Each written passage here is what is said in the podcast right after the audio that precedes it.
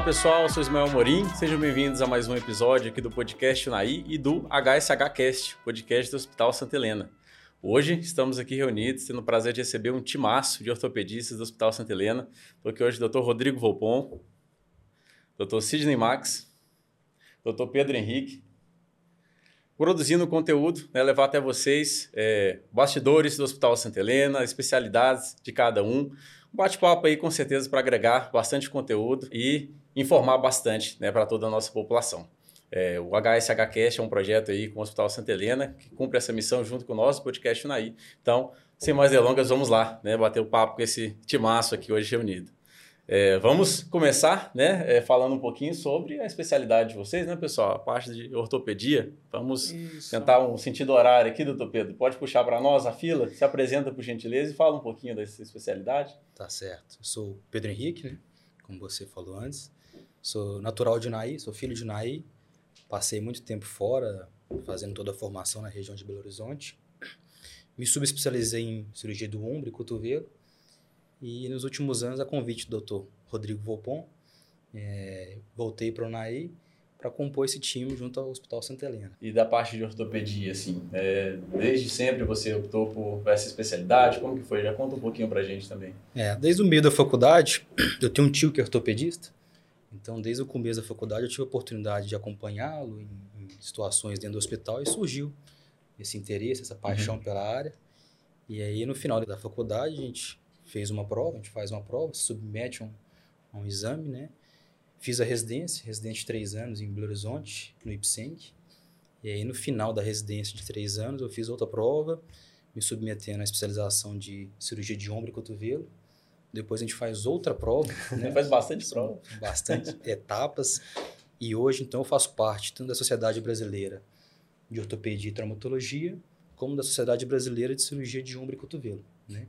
Então, aqui no NAI a gente tem os colegas, o Dr. Sidney, o Dr. Rodrigo, que tem outras subespecialidades. No caso de cirurgia de ombro e cotovelo, não existia nenhum profissional com esta subespecialidade na cidade e Dr. Rodrigo Volpon, que Dr. André também, que já uhum. estavam na cidade há mais tempo, Dr. Sidney, me fizeram esse convite e eu fiquei extremamente honrado pelo convite.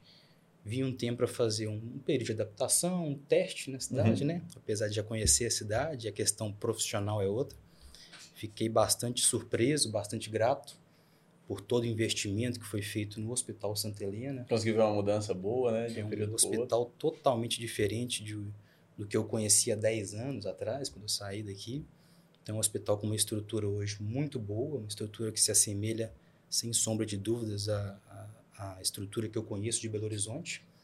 E de isso, capital mesmo. É, então isso nos dá uma confiança maior para voltar para o Naí, para para compor uma equipe de ortopedia, né? Uhum. Que a gente tem uma estrutura física e também colegas que, que nos apoiam no dia a dia, isso facilita bastante. Fora que tinha bebido um pouquinho da água do Rio Preto, né? Que eles falam, e bebeu, e tem, acaba é, voltando depois, então é, tem isso também, né? É, meu pai é daqui, a família toda é daqui, então a minha esposa também é daqui, ela é reumatologista, a família é daqui, então isso facilita bastante, com certeza. Facilita. Com certeza. É. Você, doutor Sidney? Apresenta pra gente. Já, já é bem famoso nas redes sociais também, né? Mais ou menos. A gente consegue fazer um, um, trabalho aí para divulgar, né? A, uhum. Tanto a ortopedia quanto a parte da medicina da dor, que é uma parte que eu estou mais engajado ultimamente. E, e eu faço um trabalho social mais para uma questão de educação mesmo do paciente, para divulgar a, as principais dúvidas que a gente tem no consultório. Eu acho que é válido isso aí, né? Muito importante, com certeza. E, bom, a minha formação de ortopedia eu, eu fiz ortopedia lá em Belo Horizonte, né? Acabei a faculdade, fiz ortopedia. Por que, que eu fiz ortopedia, né? Quando eu estava na faculdade, eu, eu, eu fiz parte de várias ligas acadêmicas, né? Uma, era uma liga de cirurgia, uma liga de cardiologia, mas não tinha liga de ortopedia. Uhum. Né? Acho que a maioria das faculdades não tem. Hoje em dia que eles começaram a instituir, instituir isso aí. Aí eu, eu, eu pleiteei uma, uma vaga de estágio do Cruzeiro na época, né? Aí eu fiz o, fiz o, o quinto e o sexto ano na categoria de base do Cruzeiro. Lá eu vi muito ortopedia, é, participei de, de, muitos campeonatos lá e tinha muitas lesões ortopédicas ali. E eu acabei estudando e me aprofundando um pouco mais. Uhum. Né? Na faculdade, eu tive um mês de ortopedia, eu acho, que foi até com o Rodrigo Lasmar na época, que era um médico do, do Atlético na época, continua mais sendo até hoje, hoje, né? né, esse médico da seleção. Então, Uhum. eu consegui ter, ter acompanhá-lo na, na, na faculdade, né? Na, na, na verdade, no, no, no hospital que era vinculado da faculdade, que é o Hospital São José, lá em Belo Horizonte.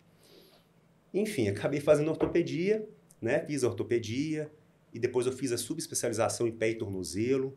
E posteriormente eu fiz a especialização em medicina da dor, que é a área hoje que eu mais atuo e mais estudo.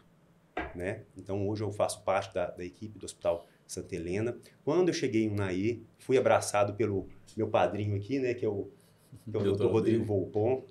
Ele me acabou me abraçando aqui, viu o projeto Santa Helena nascer. Na época eu estava trabalhando em outro hospital aqui e ele me chamou para fazer parte do projeto. Né? Eu, rapidamente eu já abracei aquilo ali, porque eu queria algo, vezes, eu queria algo, um hospital que, que funcionasse e que tivesse uma equipe trabalhando, não só da parte ortopédica, mas um hospital que funciona todas as equipes, entendeu? E trabalha de forma conjunta. Isso não Uhum. tinha em Unaí. Uma coisa que a gente via só, como o doutor Pedro falou, em hospitais de capital. Que Grandes tinha centros. equipe, em grandes centros. Então, quando ele falou isso, eu falei, olha, a oportunidade está aí, está lançada. É uma coisa que eu sempre queria, que, que eu busquei, na verdade, Uhum. para a Unai era isso, né? Quando eu vim para cá, eu tinha um pouco de insegurança. Eu até falei com o Dr. Rodrigo, né? A gente, é, eu não tinha uma segurança para operar em qualquer, em qualquer hospital que tinha Uhum. aqui. Não, eu sentia operar, né? operar, Então, assim, fazer, fazer atendimento, eu me sentia inseguro. Quando o Hospital Santa Helena fez o projeto dele, abraçou as- a, a causa de todas as especialidades, fez um bloco cirúrgico equipado, é, um hospital com, com toda a tecnologia que tem hoje, hoje eu falo que eu, eu me sinto seguro em fazer qualquer procedimento dentro do Hospital Santa Helena. Né? Tanto procedimento ortopédico quanto procedimento para dor. Eu faço muito lá hoje, eu tenho toda uma retaguarda lá para poder, poder executar esse projeto de, de medicina da dor que eu estou trabalhando muito aí.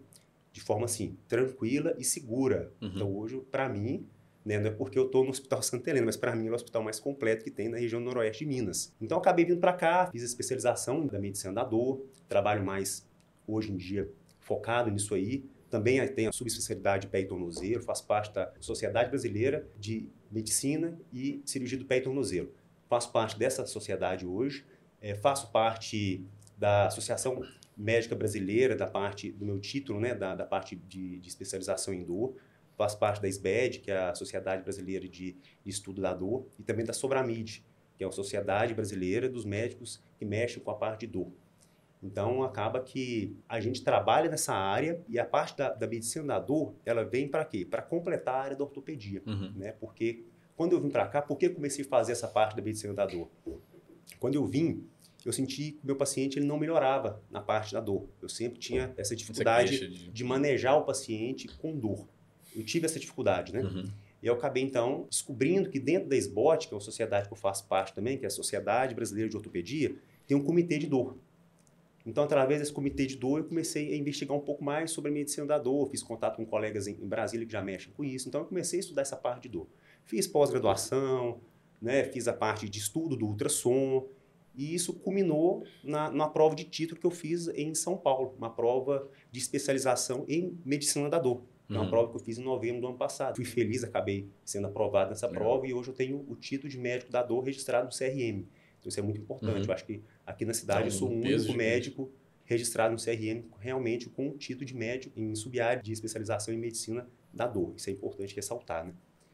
E é isso, né? E aí a gente está lá no Santa Helena trabalhando Só isso tudo, né? tá Um currículo trabalhando um pouquinho aí, né? Tá trabalhando um pouquinho aí para tentar levar a- melhor saúde para o noroeste de Minas, né? A gente tem um projeto, sim, do hospital de, de fazer uma equipe ortopédica unida, trabalhar também nessa parte da medicina da dor também, auxiliando os colegas ortopédicos, mas a ideia de ter uma equipe ortopédica resolutiva, eu acho que só tem no Santa Helena hoje.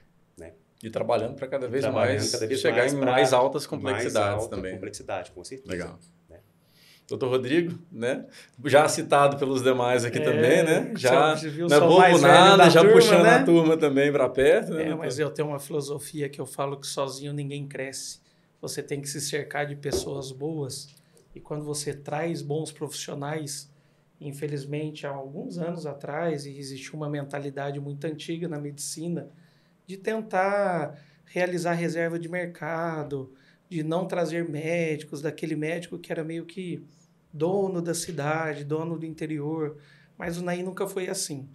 E apesar de eu não ser o naiense de nascença, eu sou naiense de coração, porque minha história com o Naí começou bem lá atrás. Eu sou filho de agricultores e na década de 80 e 86, meu pai veio para o Naí para trabalhar com agricultura. Então eu estudei no Colégio do Carmo, conheci o Naí na época que tinha 40 mil habitantes, conheci a estrutura hospitalar, sempre tivemos um vínculo muito forte, porque a família da minha esposa também está aqui em Unaí desde a década de 80, que é a família Noivo, e que trabalha também com agronegócio. Então, eu nunca me desliguei de Unaí. Uhum. E, lógico, ao terminar o segundo grau, tive que ir embora, fui para São Paulo, fiz minha faculdade na Santa Casa de São Paulo, e depois fiz residência em Ribeirão Preto, na Santa Casa de Ribeirão Preto. Mas sempre vinculado ao Unaí férias eu passava aqui, meus pais moraram em Unaí até 2005. 2003 eu me casei aqui em Unaí, na igreja matriz. Então, com aquele belo ditado que quem toma da água do Rio Preto volta mesmo. Esse é forte. Em 2014 eu tive um convite, começou esse namoro do meu retorno para Unaí. E em abril de 2015 eu retornei para Unaí para trabalhar efetivamente como ortopedista. E daí começaram a. Eu falo que eu acredito muito em Deus e em propósito. E aí, num plantão, conversando com um colega, que é o Dr. Gilmar, o ginecologista, a gente plantou uma sementinha lá atrás de uma ideia de num dia ter um hospital de referência regional. Parecia uma conversa de plantão, uma, um sonho, né? Uhum. E são assim que os sonhos são formados. E depois disso fomos amadurecendo, quando até em 2020 começou esse projeto. Aqui eu preciso ressaltar que a equipe do Hospital hoje de Ortopedia, nós somos quatro ortopedistas. Sim. O mestre, o Dr. André Luiz Brandão, não está conosco hoje na gravação, mas a equipe somos eu, Dr. André, que já está no Santa Helena há mais de 20 anos, e é quem nos abriu a porta para montar a equipe de ortopedia lá e compõe efetivamente a ortopedia. Então hoje nós somos quatro ortopedistas no momento, mas como o Cine e o Pedro comentaram, a ideia é é trazer esses especialistas, cada um dentro da sua subespecialidade. Porque dentro da ortopedia tem aquele médico que nós somos ortopedistas e traumatologistas. Então, a ortopedia, na parte de tratamento dessas lesões ligamentares, cirurgias por vídeo, hoje tem muito essa subespecialização. Uhum. Eu faço a subespecialidade de joelho, a cirurgia de joelho, todos nós fazemos o trauma, nós quatro, e nos auxiliamos nas cirurgias, que a cirurgia também nunca é feita por um único médico. Sempre, Sempre a equipe essa... é um médico, mais um ou dois auxiliares, dependendo da complexidade. Então, quando voltei para o em 2015, eu também comecei trabalhando num outro hospital e sempre vislumbrando essa necessidade que o UNAI tinha. Ou seja, o UNAI que eu conheci em 86, que tinha 44 mil habitantes, em 2015 era um UNAI que tinha a mesma estrutura hospitalar ou até um pouco mais defasada, porque os hospitais tinham sucateado ao longo desses 30 anos de existência. E conseguimos aí com um trabalho de juntar, trazer pessoas boas. Tive o prazer de receber tanto o Pedro quanto o Sidney, ainda quando acadêmicos lá no Hospital Municipal, quando eles vinham de férias, eles iam nos acompanhar lá e pegaram um pouquinho do gosto de ver o trabalho da ortopedia, na como era feito mesmo. lá também na prática. Então nós conhecíamos os filhos de Naí, as famílias, e eu falo e eu acredito muito nisso. A gente vai trazendo pessoas boas para perto. Então o doutor André Brandão, que já estava no Santa Helena, foi o primeiro a ser convidado para o projeto. Ele, na época, me convidou para fazer parte e agregar com ele a equipe de ortopedia. E aí, de imediato, em 2020, nós convidamos o Sidney, que está conosco desde o início do projeto e iniciamos em 2020 essa preparação, primeiro estrutural, física e de equipamentos. E agora, falando em segurança, estamos partindo para a segunda fase do projeto. A partir de janeiro, a gente começa a conclusão da obra da UTI, que a gente quer concluir ainda dentro do ano de 2024, que aí vai fechar esse ciclo. Então, eu falo que esses Já primeiros quatro anos permitiu a gente reestruturar, organizar, reformar, quarto, centro cirúrgico, parte de equipamentos. Mas boa agora base, né? é uma boa base para poder crescer.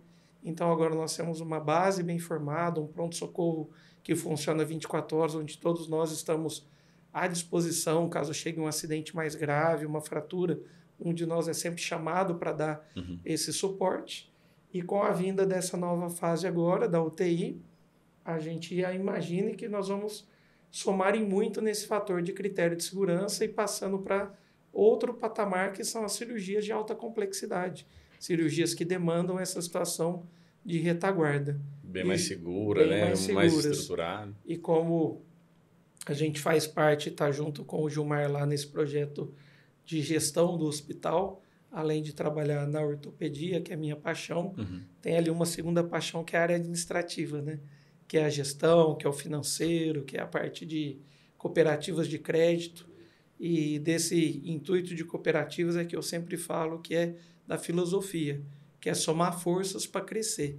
Que ninguém cresce sozinho, né? E aí você Começou se assim, cercando, só fala, né? E aí, e a gente se cercando de pessoas boas e trazendo pessoas para perto, que estão se formando, bem formadas, que têm essa índole e essa mesma visão de trabalho e de cuidado com o paciente. A gente está devagarzinho formando essa equipe. Hoje somos quatro, já nos primeiros quatro anos, mas a ideia, ainda temos outros especialistas aí que, como se diz, teremos campo e possibilidade que essa equipe só cresça, né, Pedro? Com Né, certeza. Sim. maravilhoso. Você vê que interessante essa questão que o Dr. Rodrigo falou de estruturação.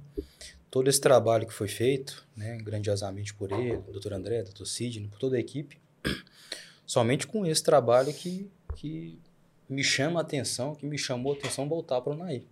Né? Então, eu que estava Foi muito- vendo ele à distância ali naquele momento que você falou, pô, pera aí que tá acontecendo coisa É, boa ali. E, e toda a parte estrutural que foi feita, né? Porque eu estava muito tempo em Belo Horizonte e você acaba que você acostuma com um grande centro, com uma Uhum. estrutura. Os recursos disponíveis. É, e você, quando você tem a oportunidade de voltar para a sociedade, é sempre uma grande oportunidade, né? Mas se você não, não visualiza uma questão estrutural que te permita exercer a medicina, exercer a ortopedia na sua excelência, você fica com o pé atrás. Mas o que foi feito aqui O coração quer, mas você sabe a parte técnica não é Isso. pouca complexidade, É. né? Então tem que pensar e ponderar. E, Exatamente. aqui, e nessa oportunidade você já visualizou tudo mais o que foi sincronizado. Isso, o que foi feito por eles é, abre as portas né, e chama a atenção para quem está de fora voltar e poder, de certa forma, agregar também, né, junto à equipe. Maravilhoso. Ia até pegar esse gancho, o Dr. Rodrigo falou um pouquinho ali no final da fala dele, e eu queria né, abrir para debate aqui, porque a ortopedia é uma área ampla, né? Ela é uma área assim, que envolve toda a parte de locomoção do, do corpo humano, lesões e tudo mais. Então, é, vocês falaram, né, Dr. Sidney citou a, a questão da especialização, inclusive, na medicina da dor e tudo mais, mas eu também vejo a palavra dor né, como algo amplo, né? Então, assim, a ortopedia, como, se, como eu acabei de citar, mas como que é para vocês, assim, a- na prática, a ortopedia, talvez a- as maiores vivências que vocês têm mesmo no dia a dia, no cotidiano, porque é isso, a ideia nossa, en- entre outras, né, de reunir esse timaço aqui, é para a gente explorar um pouquinho sobre o que é para vocês, assim, a ortopedia. Eu, leigo, né, vejo dessa maneira tão ampla, então... Vocês, assim, igual o Dr. Rodrigo também citou, Dr. Sidney, é, ortopedistas e traumatologistas. Então, dissecando um pouquinho essas palavras, né, até é, trazendo essa leitura da mais leiga mesmo, o que, é um, uma traumatologia, né? Explica pra gente um pouquinho de maneira aberta aí, um pouco mais sobre a área. É, a gente pode dividir a ortopedia em duas grandes áreas, como você bem falou, a ortopedia e a traumatologia. A traumatologia, a própria palavra explica um pouco, mas é essa questão do trauma, né? O paciente está jogando futebol, ele tem um entorse, o paciente sofre um acidente de moto, o paciente tem uma lesão. E hoje, importante falar... Seria mais aquela coisa repentina, assim. aguda, né, um machucado. Hoje é importante falar que hoje Santa Helena é um hospital que tem ortopedia 24 horas. Né? Há um tempo atrás, em Unai, a gente ficava até um pouco assustado, porque se você tivesse algum trauma, eventualmente você tinha que ir para outra Uhum. cidade, para Brasília. Hoje no Santa Helena, nossa equipe, nós quatro, a gente consegue ter um ortopedista 24 horas, né? Sete dias E a demais semana. na retaguarda, Isso, da para essa questão principal do trauma, que é Uhum. como você falou, alguém machucou, teve um acidente, então é uma questão do trauma. A outra parte da ortopedia e traumatologia é a parte da ortopedia, que já vem mais das sub-áreas. Então, a minha área é ombro e cotovelo, Dr. Rodrigo joelho, Uhum. Sidney pé, dor. Então, Então, é, é- é- acontece esse mix que complementa entre os profissionais, né? Então, tipo, exatamente. é, é amplo, mas cada um é mais tem essas sub-áreas onde ele domina mais, como você citou. Então, a parte da ortopedia, o paciente, por exemplo, na minha área, está com uma dor já há algum tempo no ombro, ele está sentindo isso de talvez alguns meses, ele me procura no consultório, né? A parte do trauma, é aquele Uhum. paciente talvez estava jogando futebol, teve um Aconteceu. tosse, talvez rompeu um ligamento, talvez teve uma fratura. Então, a ortopedia e traumatologia é muito amplo, né? Uhum. Porque nós temos a parte do trauma, que é muito aguda, que é o plantão, e a parte da ortopedia, que basicamente é o consultório, não é isso, Cid? Exatamente. Pedro secou bem isso aí, né? A ortopedia, todo mundo confunde, né? Às vezes a, a, tá o ortopedista lá, então ele só está fazendo trauma, só está fazendo ortopedia. Na verdade, é um conjunto, né? Uhum. Ah, o que é, o- em resumo, o que a gente atende em pronto-socorro, que é o trauma, que é a pancada, que é o acidente, é a, o- a parte traumatologia. Né? Chegou um paciente com a, com a fratura de tornozelo, às vezes um, um entorse ali por causa do futebol, as bicicletas elétricas que o Nike é uma febre, né? Sempre Tem chega um bastante. acidentado ali, um acidentado de automobilístico. Então, isso aí é um quê? É um trauma. É, o paciente deve ser avaliado de imediato, né? Então, essa é a parte de traumatologia. A parte de ortopedia já não envolve essa parte de trauma. É, por exemplo, um, um- paciente ali que está com uma dor no joelho há três meses, né, quatro meses, e quer investigar a causa da dor, uma crepitação, alguma coisa do tipo. O paciente que tem uma lombalgia, né, uma dor nas costas, tudo isso aí é a parte da ortopedia, que a gente faz investigação ortopédica. Seria E que- talvez e uma que dor às um vezes é mais mais complexa recorrente, algo que ela já sente há mais tempo, há mais e tempo. precisa ser então melhor isso aí investigado. Seria, é, a parte da, da a parte osteomuscular, que ela Uhum. sente há mais tempo. Então, é uma área da ortopedia. Aí entra as subespecializações, né? Uhum. Por exemplo, chegar um paciente para mim com uma lesão de ombro, na musculatura. ah, dentro do ombro tem, um, tem uns músculos chamados, que fazem parte do manguito rotador, que são quatro músculos principais ali. Aí chega o paciente para mim, eu tô com a dor no ombro. A gente, aí eu chego à conclusão que ele tem uma, uma lesão do, de um músculo desse, desse, desse manguito. Aí eu mando para o subespecialista. Uhum. Nós temos hoje, que é o Dr. Pedro, né? Até o ano passado a gente não tinha. né? Às vezes mandava para alguém de Brasília, né? Para dar uma olhada, para fazer às vezes uma cirurgia artroscópica que o Dr. Pedro também faz aqui na cidade, né? Por exemplo, estava discutindo, agregando. estava agregando, estava discutindo mais cedo. Chegou um paciente para mim com a lesão do ligamento cruzado anterior, uma lesão muito comum no joelho. Aí eu mando o doutor Bopon, especialista em joelho. Então a equipe vai, ela vai se juntando e se encaixando Uhum. e resolvendo todos os problemas, toda a demanda da cidade e noroeste de Minas. E com maior resolutividade, E com maior né? resolutividade, Porque você já vai ali para exatamente. subespecialidade. Isso não tinha cinco anos. Isso que é o mais legal. Não tinha. Chegar um paciente aqui, o doutor Pedro falou, chegar um paciente, ah, você, Ismael, por exemplo, ali, teve uma, uma- um acidente de moto, caiu, quebrou a perna. Isso no sábado. Sei lá, nove da noite. Qual a opção que você tinha? Pouco tempo Municipal. atrás. Municipal. E muita gente não quer ir para o municipal. Uhum. né? Tem um plano, tem uma condição, quer procurar um outro auxílio. Então, o Hospital Santa Helena está de portas abertas para esse tipo de paciente, né? Para chegar lá, para ser bem atendido, não só o paciente de trauma, o paciente de acidente, mas também o paciente ortopédico, aquele paciente que tem dor há muito tempo, né? Pode procurar lá a nossa equipe, que tem- todo mundo está lá de braços abertos para receber. Não só o Naí, como o Noroeste de Minas inteiro. É, e isso fica até um pouco mais amplo, lembrando que ainda dentro da ortopedia tem as doenças do desenvolvimento. Eu cuido muito de criança.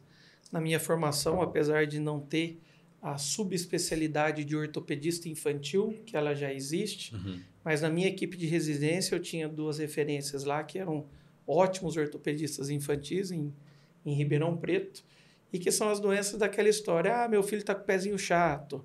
Ah, o joelhinho está torto. Ah, na adolescência está com má postura. Tudo isso é o ortopedista que trata.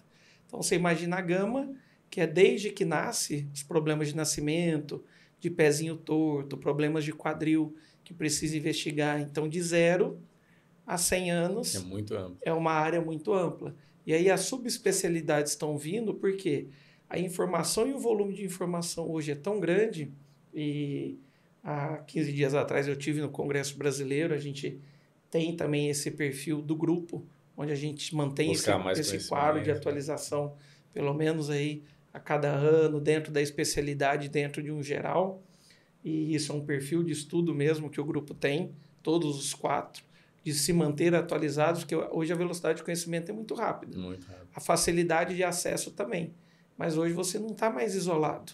Hoje você consegue ter acesso a isso. O paciente também tem acesso a mais o paciente informação. também né, chega hoje a- muito bem informado. E aí é o que a gente fala. A gente tinha que ter uma estrutura mínima para abraçar tudo isso e receber esses pacientes. E ter o que você falou, a resolutividade. Antigamente o paciente chegava, tinha um problema mais grave, não tendo aqui a resolução, você tinha que encaminhar para fora. Uhum. Hoje a gente já faz o mecanismo inverso. Hoje a gente recebe muitos pacientes da região, Chapada Gaúcha, Dom Bosco, Arinos, Buritis, que já buscam o UNAI como uma referência. E é a É. missão do hospital. É em 10 anos ser uma referência regional em saúde aí para a UNAI e para toda a região. E para isso estamos se preparando, não só tecnicamente, na parte estrutural. E hoje a gente pode falar que dentro da área de ortopedia, o que nós fazemos de UNAI é uma ortopedia de Referência. ponta. A cirurgia de ligamento que eu faço de um joelho é a mesma que se faz de um atleta profissional de futebol, com a mesma reabilitação.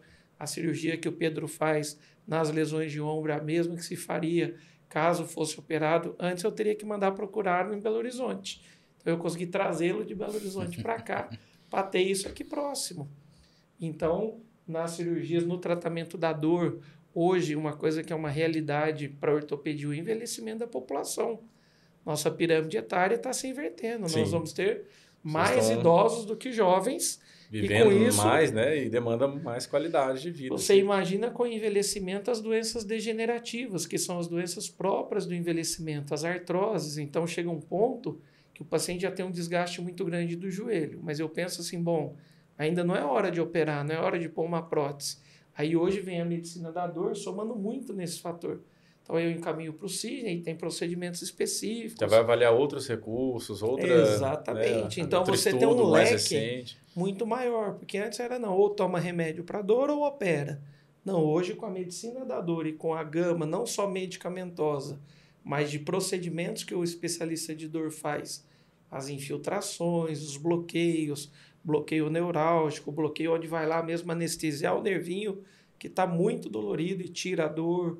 Então isso com o envelhecimento, imagina uma situação, um homem de 88 anos com problema cardíaco, diabético, com desgaste de joelho que incapacita ele caminhar, só que ele não tem condições mínimas para se submeter a uma cirurgia. Você chegava a um ponto que você estava numa encruzilhada, você estava sem saída, veio a medicina da dor para agregar. Então a medicina da dor, ela agrega muito em qualidade de vida. Então continuamos tendo as Uhum. opções, mas você tem que ter todas elas em mãos. Mas é muito mais atualizado, né? Porque o leque ele é maior. Não é à toa Exatamente. que vai surgindo as outras Exatamente. especialidades, né? Tanto Porque a medicina vai evoluindo. Apesar de então- eu ser cirurgião de joelho, gosto de fazer a prótese, mas a gente tem que ter o bom senso de saber a melhor hora de fazer. Então, tudo que a gente faz, e o bacana de trabalhar em equipe, é esse compartilhamento de informação. Então, tem colegas que eu já vi, já trabalhei em outras cidades, que o colega trabalha sozinho, isolado, apesar de ter 15 ortopedistas na cidade. Isso não é bom. E às vezes ele pode se encher de conhecimento teórico, mas na prática, que às vezes você tem uma, uma soma ali instantânea, e para o né? paciente, esse auxílio, essa, esse tratamento que a gente chama multidisciplinar, você ter ali, hoje no hospital, um paciente meu que operou, ah, no rinzinho não está legal, chama o nefrologista, chama o urologista, chama o cardiologista. Então, a gente fala que essa visão global do paciente hoje é o que tem de mais moderno na medicina. E a segurança também que ele vai sentir. Exatamente. Poxa, eu vou em um lugar só, né? Hoje eu vou no Exatamente. Hospital Santa Helena e eu consigo ter é, re- redundante, mas a resolutividade de novo, né? Exatamente. presente ali também. Então, Exatamente. O que a muito gente legal. trabalha muito hoje é uma quebra de cultura com o pessoal aqui do NAI, com a população. Que há 5, 7 anos atrás, a cultura era o NAI tinha os médicos básicos que resolviam o básico. Hoje não está sendo mais assim. Hoje o NAI consegue resolver com a, a parte complexa, tá? Da área de ortopedia, por exemplo, da área da- dessa medicina da dor também que eu, que eu faço. A gente consegue resolver isso aí. Então, hoje, a nossa orientação é, é tentar, na verdade, educar o paciente daqui do NAI, O da desafio é esse, população, né? o desafio é esse. Muitos, muitos paci- pacientes chegam para mim, ah, doutor, tá bom, eu tô com esse problema do joelho aqui. Vou operar em Brasília. Eu falei, não, você vai operar aqui. Tem um às vezes ele especialista de escutou falar, aqui. às vezes um conhecido um tempo atrás Exato, teve, e é, aí já foi a, né, a cultura, como você Exatamente, falou, que já estava exatamente. levando ele sem buscar informação local, que vai Exatamente, ter a todo mundo mesma. buscava uma capital. Ou ia para Patos, ou ia para Belo Horizonte, ou ia para Brasília. Ah, um problema, tô com um problema no ombro que eu tenho que operar aqui, eu quero fazer uma cirurgia minima- minimamente invasiva, que é uma cirurgia por, endos, por, por artroscopia, que é uma, uma câmerazinha, um cortinho pequenininho que você faz no ombro. Hoje, nós fazemos isso no hospital. Hoje, o doutor Pedro faz isso no hospital. Então, antigamente, o paciente tinha que procurar auxílio em Brasília, em BH. Hoje não precisa. O paciente chega para mim, ah, doutor, estou com uma dor aqui na região lombar. Um neurologista de Brasília pediu para fazer uma infiltração sem assim, assado. Eu faço isso aqui hoje. Então, precisa do, do paciente procurar outras cidades? Não precisa. É só ir para Santa mais. Helena. Hoje ele consegue no Santa Helena resolver, se, se não tudo, quase tudo. Né, né tudo. Eu te, eu te digo Consegue mais, resolver Celina. tudo. Eu essa semana atendi uma paciente que é irmã de uma paciente que nós operamos. E o Dr. Rodrigo Vopon fizemos uma, um reparo atroscópico do, do manguito rotador, ou seja, uma cirurgia minimamente invasiva por vídeo do ombro. E a recuperação dessa paciente foi tão boa que a irmã dela de Brasília veio de Brasília para o Unaí para consultar Já comigo. começou a acontecer a inversão ali Já da. tá acontecendo Tem uma mesma lesão.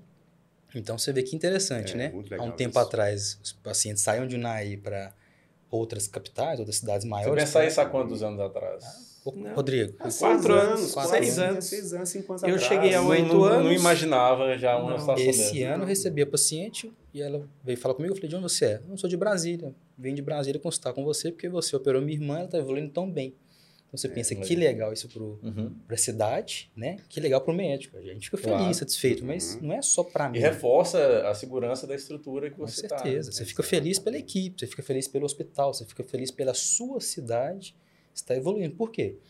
Eu tenho pais aqui, eu tenho amigos aqui. Então, a gente se preocupa também. Né? E você A deve gente- reconhecer, né? Você falou da, da, da questão de se acostumar a um grande centro e fazer alguma escolha de, de voltar. Então você Isso. reconhece, talvez ali, né? Estiver te escutando e Claro. tentando entender que, poxa, fiz a aposta certa, porque É. está acontecendo isso aqui e você faz parte. A gente ficou feliz por, por ter recebido o convite, por ter sido abraçado, né? E por ver que está dando certo. Isso é muito, muito bom para a gente mesmo, no dia a dia. É. Essa, essa cultura inversa é, é bem interessante, né? A gente luta para para realizar isso, para educar a população, que aqui o NAI tem resolução, o Hospital Santa Helena ele consegue dar esse suporte para o paciente aqui, não precisa procurar. E, o que você falou é, é- é bem interessante, Pedro. Hoje eu atendo é, pessoas de Brasília, que vêm de Brasília, porque eu atendi algum familiar dele aqui, e a pessoa achou tão interessante o tratamento, que pessoas de Brasília vêm me procurar. Então hoje eu atendo pessoas de Brasília, de João Pinheiro, de Patos de Minas. Teve um senhor de Patos de Minas, um senhor bem, bem, bem rico, né? Uhum. Na verdade, ele, ele ficou sabendo dos meus procedimentos e tudo mais. Ele, ele tem certos conhecidos lá também. E, e acabou que ele queria fazer um tratamento comigo aqui. E aí ele entrou em contato e tudo mais e falou, não, eu quero fazer um tratamento com você. Eu falei, tô aberto, pode vir. Ele pegou o avião dele, ele tem um avião, tá? ele pegou o avião dele, Ele é bem rico veio pra cá para fazer o tratamento de joelho comigo. É um cara que poderia ir no Sírio Libanês, poderia ir no Albert Einstein, poderia ir para um hospital Você vê fora que do foi uma país. opção genuína Foi dele. uma opção genuína isso. vir para cá. Né? E diga-se de passagem, ele tem uma artrose no joelho, não pode operar, que é um caso que o, que o acabou de é, é, é, Exemplificar. exemplificar, e ele está muito bem hoje. Aí. Valeu. Valeu. Valeu a viagem. Valeu, valeu o, o- o gasto do diesel do avião aí, né? Com certeza. Isso é bacana. Isso aí eu falo que são frutos, né? Já. Nós iniciamos o projeto em 1 de fevereiro de 2020. Tivemos um desafio gigantesco, porque em 10 de março foi declarada uma pandemia mundial de Covid. Mas já nessa primeira fase, nós saltamos à frente e equipamos o hospital. O Hospital Santa Helena foi referência no tratamento de Covid e UNAI Mesmo na, na mesmo na fase da pandemia, porque a nossa retaguarda e a nossa equipe de UTI, que ainda não está atuando aqui, que dá toda a retaguarda, o Dr. Rodrigo Conte, a doutora Jovita, o Dr. Henrique, a doutora Ana Paula Faria, muitos deles são filhos de UNAI que estão alocados em Brasília e que queriam essa estrutura para retornar para cá. E eles assumiram essa frente de trabalho junto ao Covid, montamos semi-intensiva, respiradores, com um índice de mortalidade mais baixo do que a maioria dos hospitais. Então, nós somos referência e fizemos todo esse processo nessa fase da pandemia, que foi 2021. Isso eu não digo que atrasou, porque era uma coisa que tinha que acontecer e essa experiência foi muito importante para o hospital. E estamos encerrando agora, em fevereiro desse ano, os primeiros quatro anos de reestruturação do hospital. Então, eu falo que agora a base está pronta, mas a sementinha foi plantada lá em 2020. E é uma coisa muito bacana que você vê, como eu falei, nós temos os familiares, toda a família nossa, da minha esposa, para nós mesmos hoje, precisamos fazer um exame diferenciado, nós já temos acesso, um exame cardiológico, junto com a UTI vai vir uma outra frente de trabalho, que é a hemodinâmica, que é o pessoal que faz cateterismo do coração, que é para fazer. De maneira para a pessoa leiga, doutor, explica por é, gentileza é, um pouco quando, mais sobre a hemodinâmica mesmo. Quando é um o paciente tem uma suspeita de um infarto do coração, que é quando teve um problema que entupiu uma artéria, a veia do coração, o exame que é feito é o cateterismo. Mas hoje, até antes do cateterismo, tem a tomografia, que chama tomografia da coronária, que já avalia essa coronária sem precisar fazer o cateterismo, que é um pouco uhum, mais invasivo. invasivo. E aí o cateterismo fica já para quando é aquele paciente mesmo que realmente infartou e que aí precisa desentupir essa artéria que entupiu. E é desentupida mesmo com um procedimento que chama de stent, como se fosse uma molinha que põe dentro da artéria, ela abre, porque a artéria está fechadinha por um uhum. trombo, ela abre e o sangue volta a circular.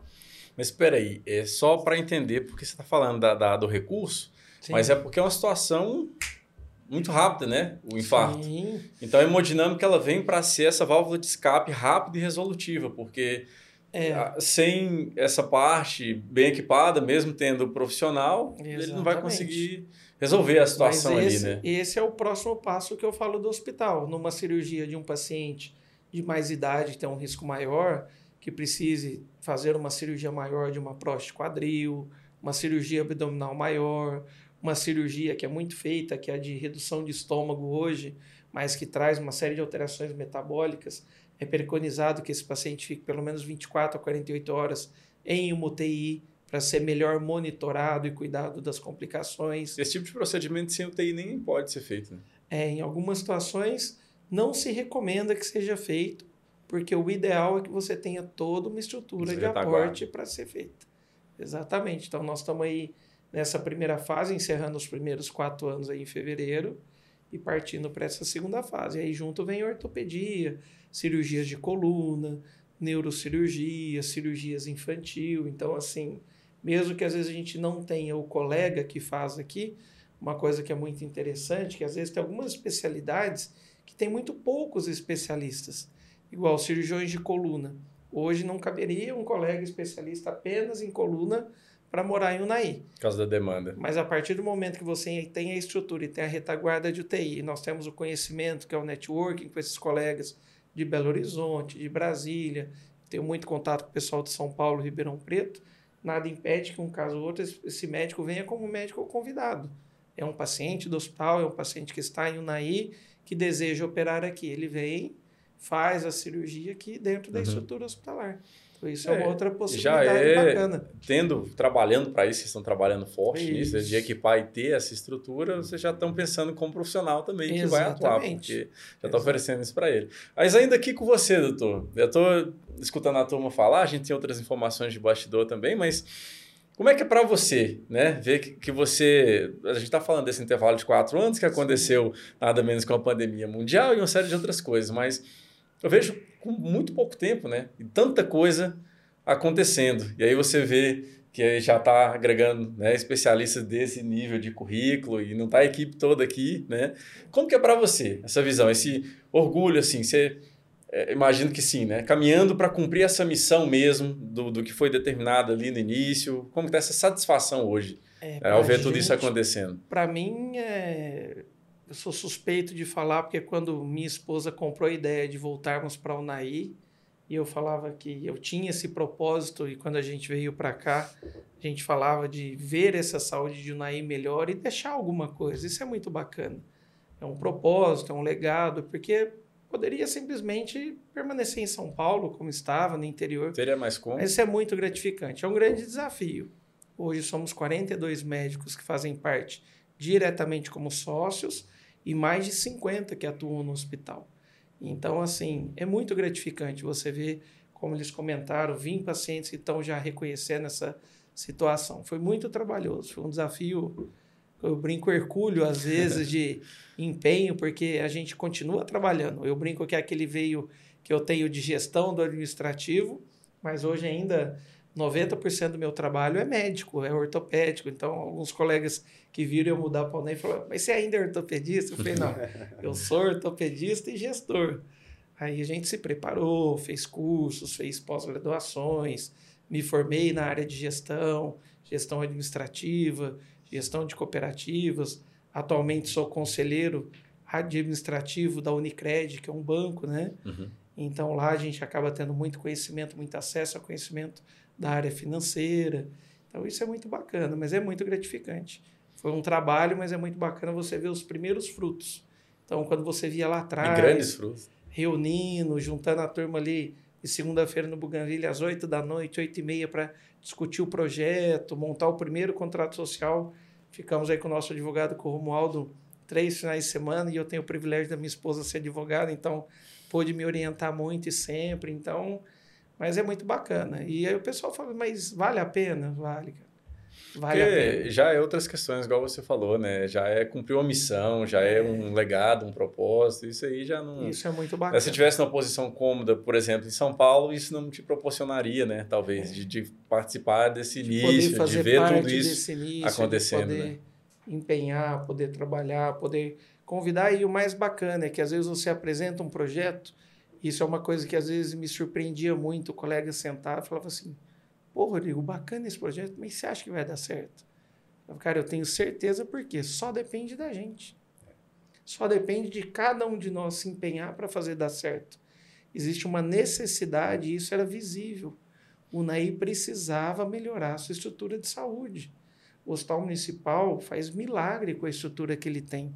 Eu trabalhei cinco anos lá dentro e ele acolhe toda a região, mas era o que acontecia de madrugada. Se você sofresse um acidente, ou você conhecia o médico para ele te atender nos dos hospitais particulares, ou você tinha que ir ao SUS mesmo tendo um convênio, ou mesmo querendo um atendimento uhum. particular.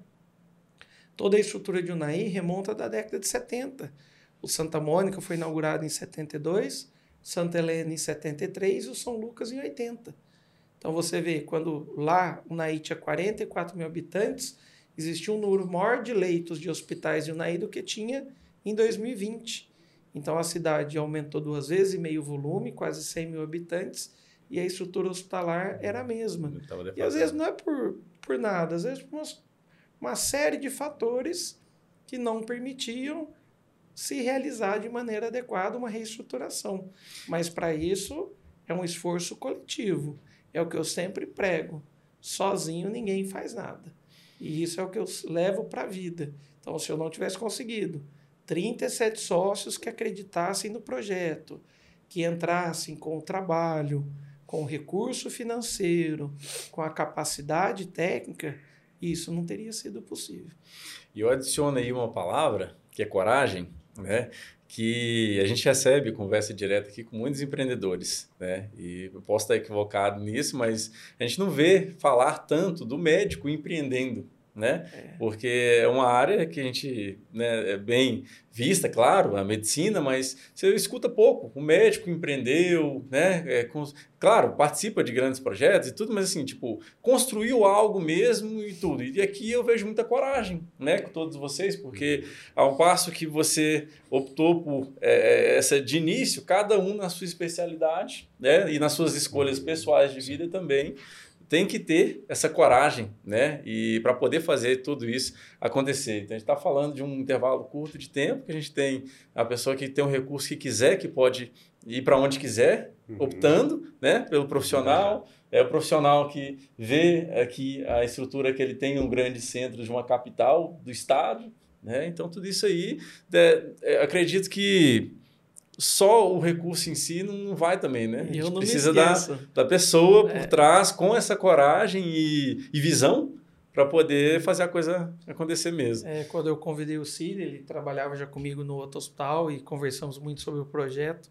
Mas a primeira visita do Pedro, quando a gente mostrou o projeto, ele brincou e falou assim: mas será que vai mesmo? Será que vai? Nós vamos ter essa estrutura para trabalhar, né, Pedro?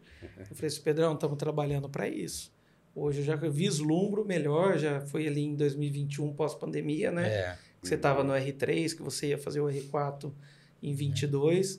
Mas será, Rodrigo? Eu não imaginava em Unai, e é bacana, que aí pessoas que vêm de fora, meus pais moraram aqui na década de 80, vieram recentemente me visitar, e aí você leva para mostrar a cidade. E você vê que, assim, é fantástico, porque o Naí não só é, comprou o projeto, estava ansioso por essa situação, mas a população abraçou também o projeto e a causa, é e, muito por outro lado, cobra muito da gente, Uhum. porque também tinha uma expectativa muito grande Grandes do poderes. que nós íamos oferecer, eles também cobram, pô, mas o salário então tem que ser melhor ainda. e esse trabalho é constante. E o NAI é uma potência. É o agronegócio, é o comércio, é a referência hoje em escola, é a referência em saúde, em comércio, em bancos. E a gente tem uma região muito rica. Mas ainda eu É falo. polo para várias, né? É polo para várias. Hoje vocês consideram que o Santa Helena atende, claro, o Naí, mas é suporte para quantos outros municípios? 18 municípios. É, hoje. 18 municípios. 18 municípios da, da nossa gerência regional de saúde. O NAI recebe, hoje só não recebe, e recentemente aconteceu até um fato muito interessante, que normalmente Paracatu era uma ilha de excelência que atendia apenas os deles, e nós atendíamos todos. E recentemente tiveram dois casos de duas crianças que acabaram, estavam lá no hospital, tiveram um quadro que precisava de um atendimento pediátrico mais especializado. Eles não tinham lá um pediatra à disposição e foram transferidas para o UNAI. Então você vê esse caminho inverso, isso é muito bacana. Você ser. E isso Uhum. é. E a gente brinca que é sempre a missão do hospital.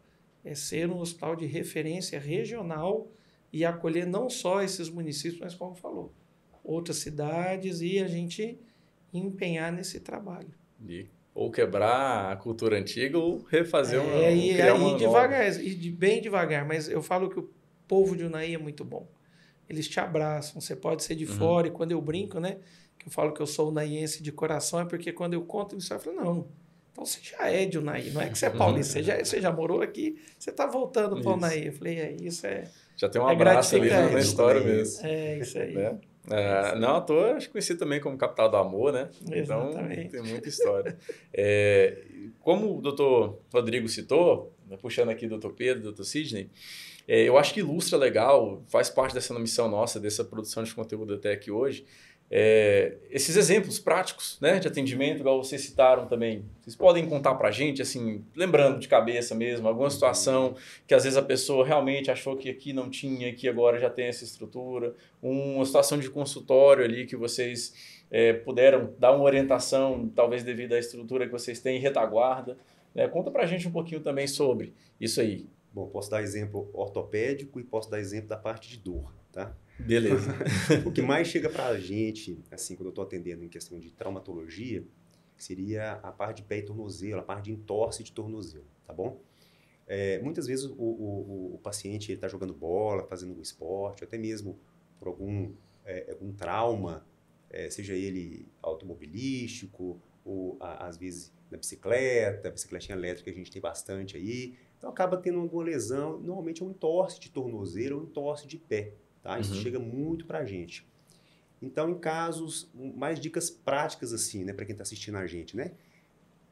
Tem um entorse de pé ou tornozelo, procure o seu hospital de referência. Não deixe para depois. Por quê? Você pode ter uma lesão ligamentar, pode ter uma fratura associada, então deve ser avaliado, tá bom? Lá no Hospital Santa Helena, a gente tem esse atendimento 24 horas da parte clínica, tem a retaguarda da ortopedia em caso de urgências, tá bom? Mas sempre procurar um atendimento. Aí você pode ter vários graus de lesão ligamentar, por exemplo. Então é interessante E às passar. vezes não, não manifestar a dor Não naquele manifestar momento e a naquele pessoa momento. achar Então, que dá para ir alguma, depois. alguma, alguma lesão, procura, procura atendimento médico, né? E a gente tem vários graus de, de, de lesão de torte de tornozelo. Então, todos os graus aí devem ser acompanhados, né? Uhum. Com um especialista da área e para saber orientar de forma correta, tá bom? E da parte da dor, que eu pego muito em consultório, eu pego muito queixas de dores lombares, né? O que, que seria uma dor lombar? A dor lombar é uma, região, é uma dor na região da coluna vertebral, da região mais baixa da coluna vertebral, causada por diversas eh, disfunções, tá? Pode ser alguma lesão muscular, uma lesão ligamentar, uma lesão do disco intervertebral e até mesmo uma lesão causada por tensão muscular, né? A pessoa faz um esforço é, repetitivo ou está na postura inadequada, acaba gerando aquela dor na região lombar. Hoje chega muito para mim é, atendimento, no, no atendimento de ambulatório, de consultório, dores lombares. E a gente consegue fazer um tratamento adequado lá no Santa Helena, sim. Não precisa procurar outro colega para fazer um tratamento de dor uhum. lombar. E nem dor mais lombar, longe, né? Tá é, pertinho dor, de tá casa. pertinho. Dor lombar é, já, é, uma, é meio que um feijão com arroz do ortopedista, chega sempre, né? Os colegas da mesa aqui sabem disso. É. E hoje, Não, até a gente mesmo, né? É, é direto, é uma, é uma queixa muito comum, né? E antigamente lombar, é. a, a, a gente tinha a opção de, ah, dor lombar, tá bom, vai fazer uma fisioterapia e vai fazer um medicamento. Hoje não, a gente consegue fazer procedimentos para dor lombar. Né? Então, tem diversos procedimentos aí que você faz, você consegue tirar a dor do paciente em 80% até 100% né, daquela dor do paciente que está sentindo ali, às vezes, uma, uma, dor aguda, né, que é de dias, ou às vezes, às vezes uma dor crônica, que é de meses. Uhum. Então, você consegue fazer um procedimento. Né? Normalmente, eu faço esses procedimentos, faço procedimento guiado por ultrassom, que hoje é um padrão ouro, né? Você jamais faz um procedimento sem ver o que está acontecendo. Então, eu uso o ultrassom para identificar a estrutura e eu faço esses procedimentos para exatamente colocar a minha agulhinha, né? Na região correta. São procedimentos minimamente invasivos. O paciente chega, faz o procedimento, consegue ir embora no mesmo dia, né? Não tem que ficar internado, não tem nada disso. Então, hoje nós contamos isso para o Hospital Santa Helena. Maravilha. Parte de ombro também, né, doutor Pedro? Deve acontecer muito essa questão do trauma também, como foi citado. É, então, a gente tem muito paciente hoje com dor no ombro. O paciente convive com essa dor achando que isso é normal né? Desde o paciente jovem, o paciente que faz uma atividade física, o Nai tem muito crossfit agora, o futebol, o beach tênis. Dor não é normal. Né? Sentir dor não é normal. Porque às vezes, igual você falou também, muita gente acha que sentir é. tá. Não, dor não é normal. Sentiu dor no aparelho osteomuscular, sentiu dor no ombro, sentiu dor no joelho, no tornozelo. O ideal é que passe por uma consulta com um especialista, com um ortopedista, no mínimo ser avaliado e instruído, né? Então tem muito paciente hoje com dor, desde o paciente jovem, que faz atividade física vigorosa, não tem um certo acompanhamento, até o paciente um pouco mais idoso, 40, 50, 60 anos, que talvez já passou por algum atendimento médico, talvez não tem esperança, acha que sentir dor no ombro é normal. Mas isso foi em outra época também? Isso foi em outra época. Exatamente. Então hoje a gente já sabe que não. Paciente com dor no ombro, paciente que convive com essa dor, ele pode me procurar no Hospital Santa Helena, né? Sou especialista em ombro e cotovelo. E a gente já tem recurso hoje em dia, tanto para investigar melhor a causa da dor, como também recurso para tratar essa dor. Antigamente se limitava muito, talvez, a um anti-inflamatório, a fisioterapia. Hoje a gente sabe que o Dr. Sidney, na parte da dor, já contribuiu muito com uma infiltração, com ondas de choque. E em alguns tipos de lesões, elas são lesões cirúrgicas, é importante ressaltar que o quanto antes a gente faz uma abordagem, melhor. Você pode dar algum exemplo? O mais comum do ombro são as lesões do manguito rotador. Uhum. Manguito rotador é um nome esquisito que a gente dá para quatro tendões no ombro. Então, existe quatro tendões, um chama subescapular, o outro supraespinal, o outro infraespinal, o outro redondo menor. Mas, enfim, são quatro tendões no ombro que são responsáveis por estabilizar e por auxiliar no movimento do ombro. Então é muito comum, com o envelhecer da idade, algumas pessoas começarem a ter uma degeneração desses tendões, ao ponto de romper um tendão. Então a gente sabe que quando o diagnóstico é feito antes, quando o diagnóstico é feito cedo, a gente consegue fazer uma cirurgia, uma cirurgia minimamente invasiva, uma cirurgia feita por vídeo, a gente consegue reparar esse tendão, a gente consegue, de forma leiga, costurar aquela cordinha que arrebentou. Então você tem uma corda que é o tendão, que auxilia a estabilizar e movimentar o ombro. Ela machuca, ela inflama, ela rompe. O paciente sente dor no ombro, o paciente vai dormir, ele deita sobre o ombro, ele queixa de dor. O paciente vai realizar suas atividades do dia a dia, ele sente dor no ombro. Isso não é normal. O diagnóstico, quando é feito o quanto antes, a gente hoje em UNAI consegue fazer a cirurgia por vídeo, de um reparo, o paciente sai da cirurgia com três cicatrizes de um centímetro, praticamente sem cicatriz. Uhum. A gente faz a cirurgia olhando para uma televisão, uma cirurgia por vídeo. A gente consegue reparar esse tendão, tratar o paciente Então, é importante ressaltar isso, que o E paciente igual você falou, dor... né? Quanto antes ele busca, você está prevenindo ali, cuidando de uma situação, porque é um músculo de bastante é, rotatividade. Você utiliza para tudo, né? O ombro, ali. pessoa Então, com o ombro que não é funcional, o ombro doloroso, ela perde a capacidade de levar a mão para realizar as Pegar um atividades copo, né? básicas do Uhum. dia a dia, né? Desde pegar um copo até realizar seu, seu serviço, né? Seu, seu trabalho no dia a dia. Então, pode nos procurar no Hospital Santa Helena. Sou especialista em ombro e cotovelo. A gente realiza cirurgia, já realizamos algumas cirurgias, felizmente com bons resultados. Então, é importantíssimo esse tipo de diagnóstico precoce. E as pessoas entenderem isso, que dor, como você falou, não é comum, Uhum. né? Então, o paciente está praticando um beach tênis, talvez comece com uma dor no tornozelo. É até importante, eu acredito, falar, doutor, você está citando os esportes, do, do preconceito. Né? Essa pessoa, um colega, alguém ali, é, já sente dor há algum tempo, não, não trata, ainda né? critica alguém que, que É. manifestou uma dor, sentiu uma, uma dor, uma determinada atividade ali também. Eu, eu digo assim, um colega de esporte, Sim, sim. é um amigo. Então, assim, importante falar sobre isso também, né? Claro, a gente, é, é importante ressaltar assim. que, por exemplo, o ortopedista ele não é contra, por exemplo, o crossfit. Né? É um esporte. Pelo contrário, o médico, o ortopedista, ele incentiva a prática de esporte. Uhum. Né? É claro que o interessante é que esse esporte seja feito de forma adequada, seja feita de forma supervisionada pelo educador físico, né? Isso, a prática do esporte, seja ela o crossfit, seja ela o beach tennis, seja ela o futebol, quando feita de qualquer forma, obviamente aumenta muito o risco de uma lesão. Uhum. Né? Mas mesmo o paciente que pratica essa atividade física regular e sente algum tipo de dor e acha que aquela dor é normal, não, é só uma dor, eu vou tomar um remédio aqui, isso não. Né? A gente orienta esse paciente a buscar o atendimento. Né? Vale ressaltar novamente que nós não somos só três, somos quatro Uhum. no Hospital Santa Helena, tem o doutor André. Então, é, estamos de portas abertas. Esse paciente com dor, seja no ombro, seja no cotovelo, seja no joelho, seja no tornozelo, que ele busque o atendimento, que ele seja investigado, atendido, para a gente instituir e orientar o tratamento o quanto antes. Isso faz toda a diferença. O Pedro falou uma coisa muito bacana e que é assim: a ortopedia não é contra a atividade física. Porque o que você falou do preconceito Uhum. é que o cara tá fazendo atividade, tá treinando, e ele imagina que se ele for no ortopedista, a primeira coisa que o ortopedista vai falar é para parar de fazer o exercício. Uhum. Na verdade, não é. Porém, quanto antes você descobre o problema, mais rápido você tem a solução. Se você tem uma lesão de tornozelo que você pega numa fase precoce, em três semanas seu tornozelo está totalmente recuperado e você volta a fazer sua atividade. Se você pega uma lesão crônica, uma ruptura mais grave, às vezes isso aumenta para seis, oito, até 12 semanas para se recuperar. E tem, como você falou, a pegação de pé. Ô, Uhum. o cara lá é mole.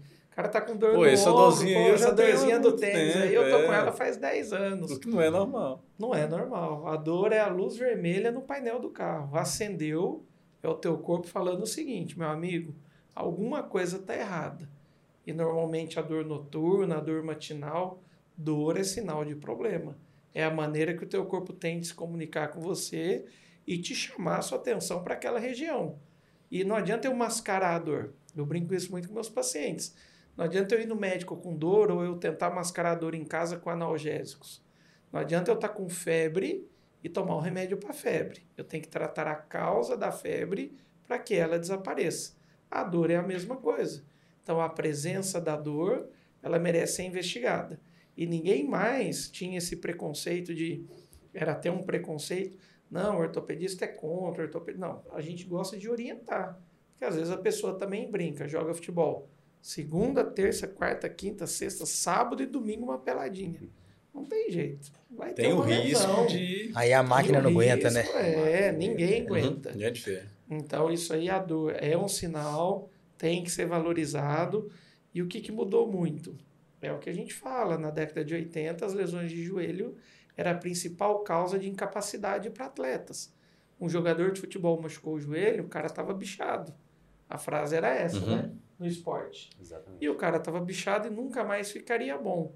Exemplo vivo, Rogério Ceni Jogou até os 43 com oito cirurgias de joelho.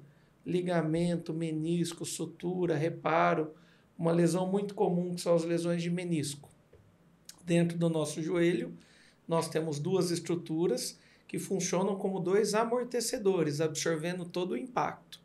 Num mau jeito, numa torção, é muito comum romper o menisco. Então, o que, que lá atrás um dentista fazia com o dente cariado? Arrancava o dente, porque você não sabia a importância desse dente. Uhum. Lá na década de 80, um menisco machucado, você ia lá, arrancava o menisco inteirinho. Então, você estava tirando igual tirar um amortecedor de um carro. Se aumenta o impacto, com 3, 4 anos esse joelho já tinha um desgaste precoce. Hoje, a cirurgia por vídeo, você consegue fazer reparo dessa lesão.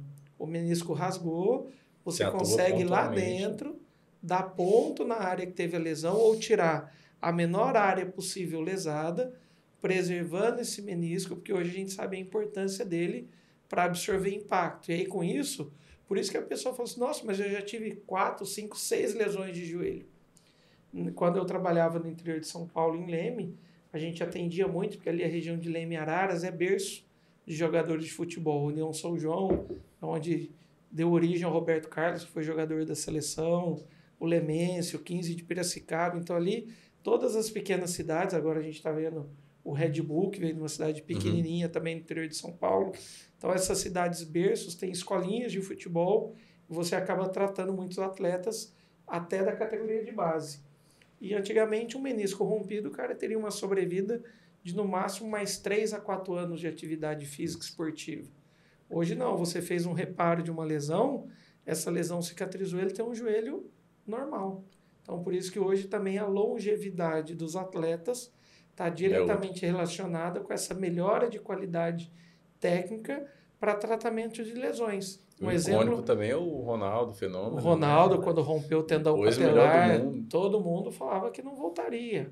Uma lesão, o Guga foi nosso tenista, foi um dos únicos brasileiros que chegou a ser número um do mundo. Uhum. A lesão que ele teve na época do quadril, uma lesão de labro com ah, impacto, que operou. Hoje essa cirurgia é feita por vídeo, com 20 dias o atleta volta à atividade física plena. Então, assim, mudou-se muito e como esse conhecimento aumentou muito, por isso essa característica da subespecialidade hoje. Então, e a resolutividade é muito grande. É, e, hoje o NAI. E hoje o NAI nós temos é. essa Vale ressaltar também que o Dr. Rodrigo Volpon já tem um especializado também em medicina do esporte né? Eu também estou me especializando, me fazendo pós-graduação na Unisfesp em ortopedia e traumatologia do esporte, né? Claro que é mais focada em membro superior. O Dr. Rodrigo Ponto tem toda essa experiência também, que a gente se intitula, né? Ortopedista, cirurgião de ombro e cotovelo, ortopedista, cirurgião de joelho, mas tem mais coisa aí também, né? Uhum. Então, é, não, essa é parte bem... do esporte é muito interessante, porque o Naí realmente é uma cidade que se pratica muito esporte. Então, essa. Não dá pra ir pra praia, hein, é. Além de ir pro bar, né? É. Atrás, atrás. O pessoal faz. Precisava, então... né? Um marzinho aqui que os caras merecem, né? É, é verdade. Então, isso ajuda bastante, né? Esse conhecimento que não fica só no conhecimento raso, né? A importância de ter profissionais que fizeram residência, né? Hoje em dia eu sei que o leigo não tem muita noção da diferença, entre especialização e residência. Isso é muito importante. Nós quatro fizemos residência, ou seja, nós quatro nos submetemos a, a um exame, a prova. Né? Ficamos três anos estudando ortopedia, depois mais um ano fazendo mais um, um R4, uma residência. O Sidney correu atrás provas. ainda de medicina de dor, doutor Rodrigo Volpon, esporte, fazendo pós-graduação. reciclando nos congressos, né? Isso é importantíssimo, né? Né, Cid? A questão de estar tá se atualizando é muito importante, sabe? Ainda mais Só um assim. parênteses, a gente falou tanto sobre né, a parte da dor mesmo, agora uma palavra do Dr. Sidney, o médico, tá falar um pouquinho. Eu queria fazer um, um adendo à questão da atividade física e, e, da questão de estar sempre se atualizando também, né? Primeiro, o, a atualização é importante na área médica, né? Todos nós aqui, como o Rodrigo citou, né, participamos sempre de congresso, fazemos sempre algum curso, alguma pós-graduação. Hoje eu estou fazendo a pós-graduação em medicina intervencionista da dor lá em São Paulo, vou para lá todo mês. Quem me acompanha nas redes sociais vê isso aí. Todo mês eu, eu tiro um fim de semana para lá aprender com as referências nacionais em intervenção em dor, né? Então, o mesmo procedimento... Quanto isso amplifica, né? e agrega muito, também para né? a população. O procedimento de dor, por exemplo, que um paciente poderia fazer em Brasília, no hospital referência, ou às vezes em, em São Paulo, no hospital referência. Então, eu estou fazendo treinamento com, com esses profissionais, esses médicos, né? E a gente consegue hoje Buscando fazer na isso fonte mesmo, na fonte, consegue fazer isso aqui também no hospital, com a mesma qualidade técnica deles. Então, é um negócio interessante. Por isso que você está setorizando, isso é muito importante, né? É, eu, eu sempre busquei isso, né? Vou finalizar a pós-graduação agora. Em janeiro já estou engatilhando uma próxima para ano que na vem, né? próxima, tá bom. Sempre assim. E a questão da atividade física na questão da dor, né? Eu acho bem interessante é, é focar nisso. Quando eu passo uma atividade física para o meu paciente, um paciente com dor crônica, eu sempre falo com ele, você tem uma farmácia interna que você não utiliza, né? É, essa farmácia interna ela é liberada quando você faz uma atividade física. Quando você faz atividade física, você libera não só substâncias no músculo, como substâncias nos neurônios, neurotransmissores, que ajudam no controle da dor. Né? Você tem uma dor e você tem o controle interno dessa dor. E você então tem substâncias endógenas, substâncias fabricadas pelo próprio corpo, que funcionam como se fosse remédio, medicamento que você está tomando. Uhum. Né? Então, quando você faz uma atividade física, estou falando mais no, no, no, foco da dor, tá? Você consegue liberar essas substâncias. Então, um, um, paciente que faz atividade física e o outro que não faz atividade física, o que faz, ele sente menos dor. Ele tem um controle maior mesma da situação, dor por causa dessa, dessa, dessa liberação da farmácia interna. Então, a atividade física, ela é sim recomendada pelo orto- ortopedista. O ortopedista ele vai recomendar isso, né? É, desde que seja sempre um profissional habilitado, adequado. Eu não vou falar para ah, vai fazer atividade física, agora você vai subir a, a, a serra ali por conta própria, vai correr no corguinho por Uhum. conta própria. é vai prescrever ali uma rotina não, ali, não, existe. não, né? Nós não somos prescritores de atividade física. Quem faz isso é o profissional da área da educação física, né? Então, Uhum. ele que vai fazer isso. Mas eu, eu oriento o paciente a procurar sempre. Não só, é, não só pela questão da- do controle álgico, né? Ah, da- do controle da dor, principalmente o paciente com dor crônica, como aquele paciente também que quer melhorar a função física, quer melhorar o aspecto físico também, entendeu? Uhum. Então, é, é só vem a, a agregar a atividade física. É É importante falar sobre isso aí, né? Vocês estão reforçando essa questão de não ser contra nenhum tipo de atividade física. É justamente isso, a pessoa buscar é, a atividade que ela quer, mas com orientação Isso. profissional. Às vezes ela, falo- às vezes ela já está ali estagnada, está entrando É. sedentarismo, então deixar para procurar não depois pode, que a situação pode. se agrava. É, é, para ortopedia, a atividade física é meio que sagrada, ele tem que fazer. Porque você é, dá um reforço muscular, um reforço de ganho de massa muscular. A gente sabe que o paciente, depois de 50 anos, tem estudos falando que ele perde até meio quilo de músculo por ano. Né? Ele entra num, num- num catabolismo né? que a gente chama de sarcopenia, que é uma perda grande de massa muscular. Isso Então, com Ou Isso sem atividade ou atividade, independe? O paciente sedentário, Uhum. sem atividade, ele vai perdendo massa muscular, Uhum. principalmente um homem. Vai perdendo muito. Então, para combater isso, qual o melhor, o o melhor medicamento é uma atividade física regular, né? Sempre balanceada e com, com alimentação também adequada. Uhum. Sempre procurar um profissional aí para orientar tanto na alimentação também. quanto na, na questão da, da, da dosagem da atividade física, o que, que ele vai fazer. Eu até brinco com o paciente, né? Qual a melhor atividade física? Né? Você me pergunta, né? Ah, doutor, qual a melhor atividade física? Eu viro para ele e falo, a que você vai fazer todo dia. É que você vai conseguir manter, é que você né, vai conseguir manter. Essa é melhor para você. Então, você tem que procurar alguma coisa aí que você faça, que tenha prazer, né? Comece devagar, vai tranquilo, mas se movimente. Isso só vai trazer benefícios. É isso, complementando o que o Sidney falou e o Pedro, não só é cultural de Unai, mas uma coisa bacana daqui de Unai é que nós temos e que se a gente procura profissionais muito bem formados da área de educação física. Então, quem quer, quem deseja realmente fazer, ah, os grupos de esporte, as academias, as estruturas de crossfit, inclusive fisioterapeutas, nós temos aqui porque como eu brinco, a gente nunca trabalha sozinho. Depois que eu faço uma cirurgia de ligamento de joelho, eu tenho um período de seis meses de recuperação, onde o paciente, para operar, ele tem que assinar um terminho de compromisso pessoal comigo, que é apertar a minha mão e falar, não, você vai cumprir o pós-operatório. Porque os primeiros dois meses é fisioterapia todo dia.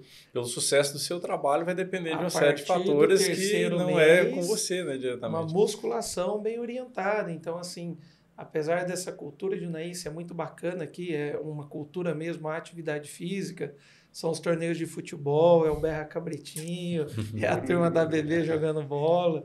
Isso é muito bacana. E nós temos essa retaguarda. Então, hoje, o paciente fala, ah, doutor, eu preciso ir para Brasília fazer uma boa fisioterapia. Eu falei, não, hoje o que nós temos de melhor de fisioterapia temos bons profissionais, muito bem formados, temos bons educadores físicos, temos um pessoal aí de academia. Um boom de academia também, fora, né? né? Surgiu tanto. É, e com equipamentos bons, equipamentos novos. Então, assim, basta querer e começar. E Isso, hoje é, não é mais desculpa. isso é fundamental. Isso Só, é um- só um adendo aqui, eu sou o atual campeão do BR Cabritim. Aí, Aí, ó, olha só. Já puxou, já puxou esse né? Aí, ó. Só Levei, para agregar pro currículo que essa você não tinha falado. é, já que foi citado o torneio, né? Vale ressaltar É, você tem que que se lembrar do campeão. Cervejaria dos Três é atual campeão 2023 do BR Cabritim. É, é, Bacana. então não só orientar, mas na prática Praticar também tá aí também. para quem quiser ostentando o título. Isso aí. Bom, pessoal, sobre a parte de ortopedia, né, e vamos puxar aqui para a questão geral mesmo do Hospital Santa Helena, em relação a, a, igual vocês citaram, né, tem diversos especialistas, funciona 24 horas, e como que é o plantão da ortopedia? O que, que a gente pode levar de informação para o pessoal que está assistindo a gente para poder esclarecer? Hoje, o hospital ele tem um funcionamento 24 horas, com pronto-socorro 24 horas. Mas como que funciona? Quando a gente fala que tem o plantão da ortopedia, da obstetrícia, da neurologia, o plantão funciona da seguinte maneira. Vocês vão ver nas nossas redes sociais que lá está assim, plantão 24 horas com retaguarda de especialistas. Então, quem está no plantão 24 horas, nós temos um clínico e um pediatra. Então, todo paciente que dê entrada pelo hospital vai ser avaliado pelo clínico ou pelo pediatra. E no caso, é uma lesão que, vamos se dizer, é um entorse mais leve, fez o raio-x, não tem nenhuma fratura grave. O clínico geral normalmente até entra em contato com o ortopedista, caso ele queira Uhum. alguma orientação. Em algumas vezes, essa orientação é passada até por telefone. A gente vê o exame, vê a radiografia que foi feita e orienta, e o clínico orienta. Olha, não, o senhor vai ir para casa fazer o Uhum. repouso, medicar, ele já medica, passa a medicação, e no próximo dia, no dia seguinte, em horário comercial, temos os ortopedistas. Nós sempre temos um de nós quatro no hospital, e em alguns períodos até mais de um, que está presente lá no consultório.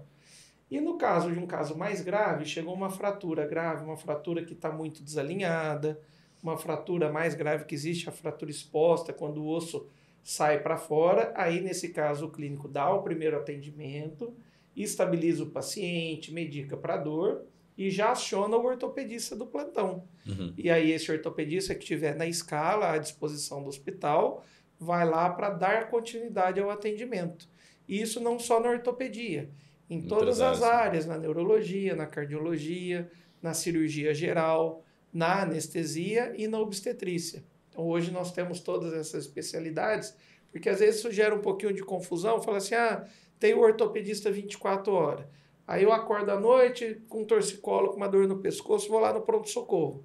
Aí às vezes chega lá e fala assim, ah, eu queria passar com o ortopedista. Não, esse paciente vai ser atendido pelo clínico do plantão, Avaliado. medicado para dor, avaliado. Se for uma situação que não é uma urgência, e as urgências ortopédicas a gente caracteriza fraturas graves, fraturas que precisam de uma intervenção imediata. Às vezes uma fraturinha, ah, eu, o famoso dedinho do pé. Acordei de noite para ir no banheiro, acertei aqui no dedinho, deu aquela trincadinha, já inchou e ficou roxo na hora. Foi lá no hospital. Isso é uma fratura, apesar de ser dolorosa, é uma fratura é, tranquila, não é uma fratura que vai gerar uma complicação, não é uma fratura que tem que ir lá pôr no lugar na hora, porque imagina que o hospital faz um número enorme de atendimentos e dentro do pronto-socorro, hoje a gente tem um levantamento que mais de 30% desse atendimento é ortopédico ou de Não. trauma. Mas nem todo trauma precisa de uma intervenção ortopédica imediata. Então, uma fratura de cotovelo numa criança que está desalinhada. Isso vocês não precisam ter dúvida. Chegou no hospital, o pediatra vai radiografar, ligou, um de nós vamos lá, dar o atendimento inicial. Essa fratura do dedinho do cantinho da mesa, o clínico vai atender, vai fazer uma imobilizaçãozinha provisória, que a gente chama de esparadrapagem, orientar a fazer um gelo, passar um remedinho para dor. Se for um final de semana, vamos falar um sábado de noite, falar, olha, pode vir na segunda de manhã que aí vai estar o ortopedista no hospital. Então, esse fluxo de funcionamento do pronto-socorro, às vezes gera um pouquinho de dúvida da Uhum. maneira como a gente expõe. Não vai deixar de atender bem, Não socorrer vai deixar porque de ser precisa, atendido mas bem. avaliar direitinho. mas existe esse fluxo natural do atendimento. Então, às vezes, ah, eu sofri um acidente, cheguei lá na recepção, eu quero abrir uma ficha para passar em consulta com o ortopedista. Esse fluxo ainda não é possível porque o ortopedista não fica no hospital. Os especialistas estão à disposição para serem acionados nesses casos Mediante que exigem um atendimento imediato. Isso em todas as especialidades. Legal. Mas sempre que for necessário, o ortopedista vai ser devidamente acionado, mas a necessidade, eu brinco que às vezes não é o paciente que determina a necessidade, é o médico plantonista. Ah, mas eu gostaria muito que o ortopedista viesse agora, porque amanhã para mim. Então, assim, o, é porque a dor do dedinho isso aqui é, é o mais especialista disponível, né? Mas não é bem assim porque o procedimento médico ele isso, vai ser analisado. Isso funciona em grandes centros. O, o mecanismo de retaguarda de especialidades é para dar segurança para aquele clínico geral e o pediatra que está ali. Qualquer caso mais grave que chegue, ele tem um médico daquela área para dar o suporte. Então, hoje, o pronto-socorro do Santa Helena funciona 24 horas com a presença desses dois médicos e toda essa retaguarda que são os ortopedistas, a cirurgia geral, a anestesia, a ginecologia e obstetrícia, a neuro e a cardiologia.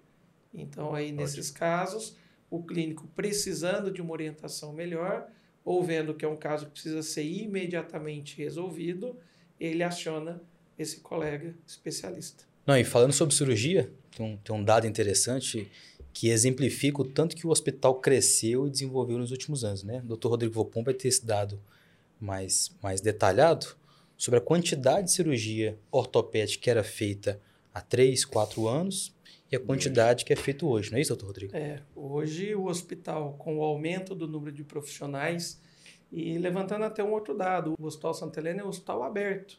Você não precisa ser sócio do hospital para internar e operar lá. Nós recebemos cirurgias de colegas que atendem em consultórios fora do hospital, colegas ortopedistas, colegas urologistas, cirurgiões que são de outros hospitais e que desejam usar a estrutura do hospital. O hospital é um hospital aberto. Basta que faça lá o credenciamento com o nosso diretor clínico, com o Dr. Laerte Diak, e fazendo uma pré-autorização, o agendamento, a estrutura está à disposição. Hoje, as três grandes áreas que mais operam quando nós iniciamos, era um hospital praticamente materno-infantil, com a ginecologia e obstetrícia, que tinha um volume muito grande.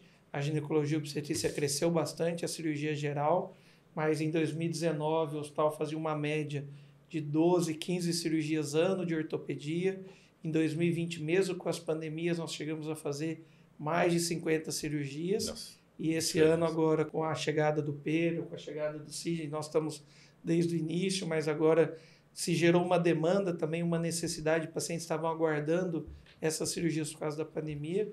Vamos superar em mais de 100 cirurgias realizadas aí é. ao longo do ano de 2023. Mais do que nove vezes de aumento. E estamos preparados para uma estrutura onde o centro cirúrgico nós teríamos a capacidade de realizar até esse número de cirurgias mensais do que a gente está se preparando. Nessa segunda fase da reforma, nós vamos reformar nossa central médica de esterilização, que a gente chama de CME, que dá suporte para o centro cirúrgico. Vai ser agregada também mais uma sala, nós passaremos a ter quatro salas de cirurgia, e com a retaguarda da UTI e com a equipe montada, o centro cirúrgico teria uma capacidade de realizar até 300 cirurgias mês, todas as áreas. Né? Quando eu falo de 100 cirurgias no ano, esse ano é só da ortopedia, da, ortopedia. da obstetrícia, da cirurgia geral, foram números maiores ainda. Mas se hoje a gente chega a realizar 100 cirurgias mês, a estrutura do hospital vai permitir realizar até 300 a 350 cirurgias mês com a nova estrutura. Faz parte da visão, né, doutor, em relação a. Talvez a, pode ter uma situação, igual você citou, de uma pandemia, a pessoa postergou, enfim, mas a demanda ela é alta. Então, às vezes faltava uma confiança, a questão cultural, como foi falado, né? Então, assim, importante o hospital ter essa visão né? Para agora estar conseguindo atender pela competência em relação à resolutividade também. pela, pelo preparo estrutural que foi feito. Como você bem falou, foi preparado aí uma base sólida para que a gente comece agora a crescer, dar frutos e novos ramos e de novas maneira sustentável áreas, também, né? De maneira sustentável. O hospital, desde o seu início, uma coisa que a gente preza muito não só pela sustentabilidade quando a gente fala, mas hoje numa situação tão delicada e tão difícil de um panorama financeiro global, mundial, o hospital hoje é muito sustentável. Desde o primeiro dia a gente tem esse cuidado como gestor financeiro também do hospital e que ele está muito bem equilibrado em suas situações de conta e tudo para já prevendo esses novos investimentos. Uhum. Que desde o início que a gente iniciou em 2020 aí, a gente já soma mais de 15 milhões de reais investidos no hospital nos primeiros quatro aí. anos. Porque assim, pela, pelo gás, pela vontade de ver a coisa acontecer, eu não imagino que foi agora a, a vontade da UTI, por exemplo. É claro que o desejo ele já é de muito tempo, mas eu observo assim, né, por tudo que a gente conversa em relação a de fato se preparar, né, pela eh, há uma situação, mas ah, precisa chegar de maneira sólida para o Hospital Santa Helena absorver e assim colocar em prática. Né? Então é bem bacana essa visão assim que não deve ser fácil, né? Em comum com tantas pessoas ali para poder é, comprar a mesma ideia e andar em Sim, comunhão ali. Temos dentro dos 37 sócios iniciais, e hoje somos 42, sete colegas que ainda não puderam usar a estrutura, os intensivistas, temos dois neurocirurgiões que fazem parte do grupo, que do mesmo jeito que faz a intervenção do cateterismo no coração quando tem um infarto, hoje é feita a intervenção e o cateterismo cerebral. Quando a pessoa tem um derrame, um AVC, porque o infarto é quando para de chegar o sangue no coração. Uhum. O AVC, no caso do AVC isquêmico, é quando para de chegar o sangue com oxigênio numa determinada área do cérebro. Esses dois colegas neurocirurgiões são neurointervencionistas. Eles conseguem fazer o cateterismo cerebral também para diminuir as sequelas do AVC de uma pessoa. Então, nós temos sócios que estão ali desde o início, investindo, acompanhando, mas entendendo que era um projeto que, que tinha a fase inicial, Dois para trabalhar, agora, mas sabendo que é um caminho a trabalhar e não só isso, dando toda uma retaguarda em casos mais graves que nós tivemos e que deram entrada pelo pronto-socorro. Esses dois colegas são membros lá e fazem parte da equipe do hospital de base e de outros hospitais em Brasília, que o paciente deu entrada pelo Santa Helena e como nós não tínhamos condições de resolver o caso dele aqui, eles absorveram esses pacientes em Brasília e resolveram o caso lá. do network também, né? E da qualidade que está envolvida Como da época da UTI, os hospitais de Brasília e o colega Rodrigo Conte, com a UTI do Dyer e com as outras UTIs que ele coordena em Brasília, a UTI do Dyer chegou a ter 70 leitos na época do Covid. Nossa. Então, os casos mais graves a gente tinha essa possibilidade. Então, é um grupo que essa união traz muita força. Então, a vontade existe, mas é, existia toda uma situação de aprovação burocrática. Então, em outubro deste ano, que nós conseguimos aprovar o projeto com a inclusão da UTI na vigilância sanitária em Belo Horizonte. Então, por isso também foi Passa um outro fator. E aí nós somos muito gratos aqui ao grupo de políticos, a comerciantes locais, pessoas que nos apoiaram. Então, assim, isso é bacana porque é um projeto que tem a mão e o esforço coletivo. Uhum. É de Unai, é da cidade, é para o é para o Unai.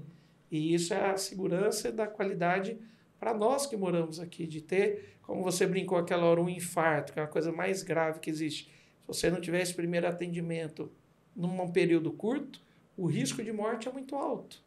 Então, essa nova fase, a UTI, já preparamos os investimentos, os sócios já estão de acordo, tivemos nossas assembleias deliberativas aí que aprovou esse novo andamento e a partir de 8 de janeiro aí começamos essa segunda fase aí do hospital. Já pode gravar a data então, a partir de 8 de janeiro. 8 de janeiro, já estamos aí com o contrato assinado com a consultora que realizou toda a primeira fase, que foi um parceiro de trabalho exímio aí, a JPG, que nós conhecemos e participou de toda essa primeira fase e agora vai dar andamento, reiniciando as obras aí em 8 de janeiro de 24, se Deus tem, quiser. Doutor Gopon, tem alguma previsão de conclusão da obra?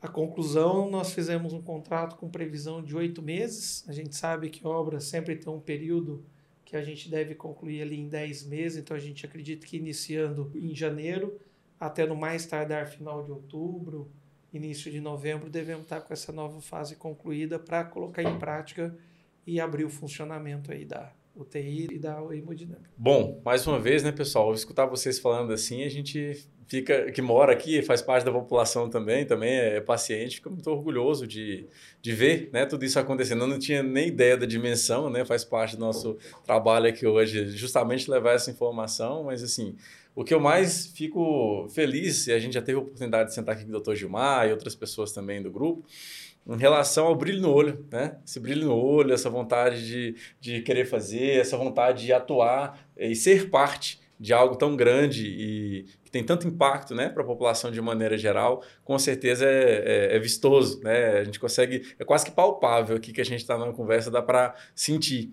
mesmo né, tudo isso aí. Então, eu deixo já o parabéns para vocês em relação a, a tudo. Né? A questão do empreendedorismo, a questão da coragem, a questão do profissionalismo e da competência. Então, é realmente uma, uma situação aí, me, me, permito, nesse momento, colocar em nome da, da população para poder agradecer né, vocês por tudo aí que está sendo feito o que já foi feito e o que ainda está por vir. Né? Então, muito legal, com certeza. Deixa aberto, né, pessoal, para vocês aqui o espaço, para vocês estarem fazendo algumas considerações finais, doutor Pedro, doutor Cisne, depois o doutor Rodrigo também. Fiquem à vontade. É, a gente fica agradecido também pela oportunidade de estar tá vindo aqui bater esse bate-papo, que também serve como uma forma de explicar para a população alguns pontos importantes, né? A gente fica feliz por, por fazer parte desse grupo, né? Eu como o, o mais novo integrante, né? já disse que anteriormente, ressalta a importância do Dr. André também, que não está com, com a gente aqui hoje, mas um, um grande mestre, um grande colega que me convidou, me abraçou, Dr. Rodrigo Valpon, Dr. Sidney. Fico imensamente feliz pelo convite. Agradecer a população de Unaí, que vem me recebendo tão bem. Sou da cidade, sou filho daqui, fiquei muito tempo fora, volto agora e estou sendo tão bem recebido. Então, a mensagem que eu particularmente deixo é que hoje o Unaí nós temos um especialista em ombro e cotovelo, então a população pode se sentir segura, pode nos procurar no hospital, que o Hospital Santa Helena hoje é um hospital que tem total capacidade de lidar com os problemas ortopédicos. Maravilha. Doutor Sidney? Bom, quero agradecer ao podcast Unaí, ao Hospital Santa Helena por ter aberto esse espaço aqui para a gente. Te agradecemos. É, hoje batemos um papo aqui, conhecemos um pouco mais sobre a ortopedia, do hospital, sobre a evolução que a gente está tendo né, no hospital, o atendimento, a, o aumento da complexidade e ao, o aumento das especialidades.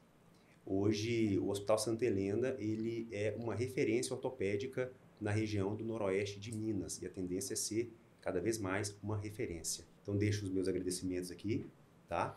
Eu sou o Dr. Sidney Max, eu atuo na área da ortopedia, atuo na área da medicina da dor. E se vocês quiserem saber um pouco mais do meu trabalho, procure nas redes sociais Dr. Sidney Max ou pode acessar o meu site www.drsidneymax.com.br. Eu fico à disposição para vocês, para quem quiser tirar alguma dúvida, pode entrar em contato comigo, pode entrar em contato no Instagram, pode entrar em contato com a minha secretária, eu fico à disposição para tirar qualquer dúvida de vocês. Obrigado. E para finalizar, queria agradecer ao Ismael, ao podcast Unaí, a esse espaço e essa parceria com o Santa Helena Cast. Acredito que vai ser muito proveitosa e deixar aqui o meu agradecimento a todos os colegas, a população de Unaí, toda a região, saber que nós estamos aí e que esse projeto é um propósito mesmo, é feito com muito carinho e com muita dedicação por todos os médicos que fazem parte do grupo, agradecer o quanto a população tem recebido bem isso tudo e mais uma vez nos colocar à disposição, falar que a equipe de ortopedia do Hospital Santa Helena, na minha pessoa, do Dr. André Luiz Brandão, Dr. Pedro Henrique, Dr. Sidney Max, estamos lá à disposição para atendê-los da melhor maneira e sempre de uma maneira que seja a mais confortável, a mais humanizada possível. Estamos em constante melhoria, a gente sabe que melhorou muito, ainda temos muito a melhorar, mas esse é o objetivo, é estar tá sempre buscando ser melhor a cada dia. Então, é tentar acordar de manhã e tentar ser um pouquinho melhor que no dia anterior. Então, meu muito obrigado ao Santa Helena Cash por esse espaço. Foi um bate-papo muito agradável aí e estamos à disposição. Para novas conversas, né? É isso E a aí. turma aí curtiu Isso. aí o bate-papo. Viu, Ismael? Muito obrigado. Eu que agradeço, gente, né, em nome meu, toda a nossa equipe também, aqui do podcast Unaí. É, e essa parceria é para isso, né, doutor? A gente conseguir, na fonte, pegar a informação de quem produz conhecimento, de quem é referência, a gente tem esse compromisso, né, não só pelo HSHcast, mas também pelo podcast Unaí, de trazer referências, de levar formação de qualidade e nada melhor do que ter pessoas né, do nível de vocês em relação ao profissionalismo mesmo, ao conhecimento constante né, que, que vocês estão sempre buscando. Isso com certeza agrega bastante. Essa é a nossa missão, esse é o nosso propósito. Eu acho que isso aí foi muito alinhado em relação à parceria com o próprio Hospital Santa Helena. Aí assim, a gente trabalha para poder seguir né, firmes e fortes cada vez mais. E gostei né, de estar aberto a novos papos aí. Vamos dar uma é, apertada na turma toda de várias especialidades, né? Um espaço aberto aqui ao podcast do Hospital Santa Helena para a gente poder receber e conversar né, com diversos especialistas, é, vários profissionais e assim a gente conseguir construir uma rede bacana de conhecimento né, e disseminar isso aí pelas redes sociais e outras plataformas também. É, mais uma vez, agradecido demais a confiança, é uma responsa grande, né, a gente está aqui, eu sou o, o, leigo aqui representando a, a, turma toda, mas a gente busca né, fazer isso com muito carinho. Agradeço muito mesmo a confiança, a disponibilidade do tempo de vocês, a gente está aqui com três agendas disputadíssimas que a gente sabe que não é fácil, a gente sabe, né, doutor Sidney ainda falava com ele ontem, estava voltando também de viagem. Então, assim, é sempre essa correria. Então, a gente sabe que é precioso o tempo de vocês e por isso somos muito gratos. Tá bom, muito obrigado mais uma vez também por tudo. E assim Nós a gente vai trabalhando, né, para cumprir nossa missão em conjunto aí com o hospital. Muito obrigado. Obrigado. Muito obrigado. Obrigado. Então é isso, pessoal. Esse foi mais um HSH Cast, recebendo esse time de peso aqui de ortopedistas do hospital e também na nossa parceria com o podcast Unaí, né? levando até vocês e reforçando sempre o compromisso de conteúdo de qualidade, feito por especialistas né? e por quem é autoridade no assunto. Assim, a gente se despede, fiquem com Deus e até a próxima.